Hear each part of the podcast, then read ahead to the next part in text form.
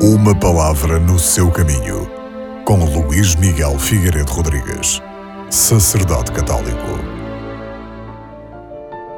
Na segunda leitura deste domingo, vamos escutar uma passagem da primeira epístola do apóstolo São Paulo aos Tessalonicenses, onde se afirma que Deus levará com Jesus os que em Jesus tiverem morrido. Os Tessalonicenses acreditavam sinceramente na ressurreição de Jesus, mas, quanto ao destino dos seus mortos, ignoravam-no, ou então, pelo menos, viviam na dúvida.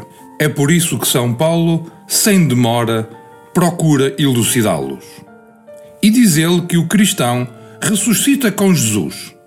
E não só o ser humano isolado, mas toda a humanidade há de ressuscitar e poderá contemplar e participar na glória de Deus. Antes de mais, São Paulo confirma aquilo que provavelmente já lhes tinha ensinado: que Cristo virá para concluir a história humana e que todo aquele que tiver aderido a Jesus Cristo e se tiver identificado com Ele, esteja morto ou esteja vivo, encontrará a salvação. Se Cristo recebeu do Pai a vida que não acaba, quem se identifica com Cristo está destinado a uma vida semelhante. A morte não tem poder sobre ele. Isto deve encher de esperança cada cristão, mantendo-o alegre, sereno e cheio de ânimo.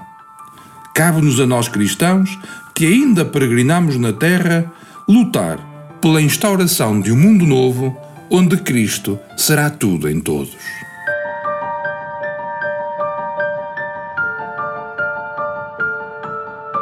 Uma palavra no seu caminho.